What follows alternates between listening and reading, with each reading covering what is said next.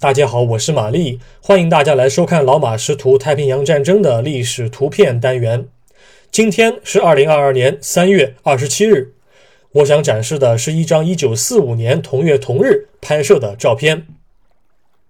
一九四五年三月二十七日，美国海军航空母舰大黄蜂号正在冲绳附近航行。大黄蜂号属于埃塞克斯级舰队航母，原名齐尔沙治。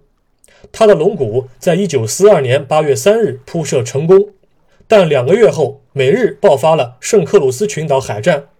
已经服役且舷号为 CV 杠8的大黄蜂号航空母舰被击沉，因此齐尔沙治这个名字就被美方抛弃了。新的大黄蜂应运而生。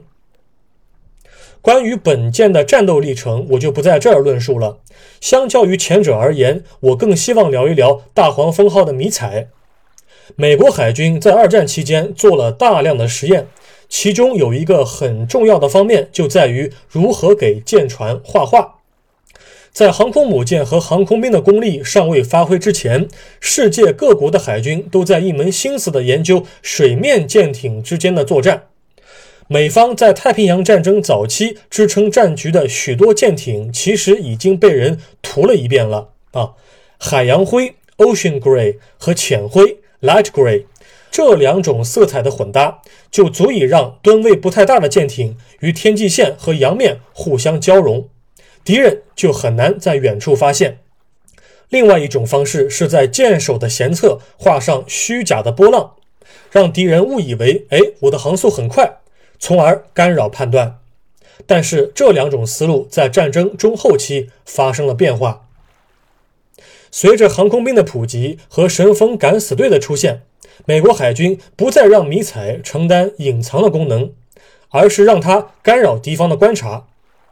给航空母舰的飞行甲板涂上海洋的颜色，可以让神风敢死队员打消进攻的念头。让他们误以为啊，这是一艘小吨位舰艇，不足以付出自己的生命，不值当。或者给舰艇涂上眩晕迷彩，哎，我让你看，但是利用错觉让他们无法测量真实的航速、航向和舰艇类型等信息。敌方的舰炮即便装定了射击诸元，炮弹也打不准。本照的大黄蜂号航空母舰采用的是 Measure 三十三 Design 三 A 的方案，简称写为 MS 杠三十三斜杠三 A。此时此刻，大黄蜂号正在冲绳附近海域活动。四天之后，它将派遣舰载机支援两栖部队登陆冲绳。它的飞行甲板被飞机停得满满的，舰首十几架，舰尾二十几架。所有战机都处于折叠状态，好像不像是要起飞作战迎击日机的样子。看来周边的空域暂时比较安全。本照是美国海军官方照片，现在收录于美国国家档案馆中，官方编号为八零杠 G 杠 K 杠幺四四六六。感谢您收看今天的节目，我们过几天再会。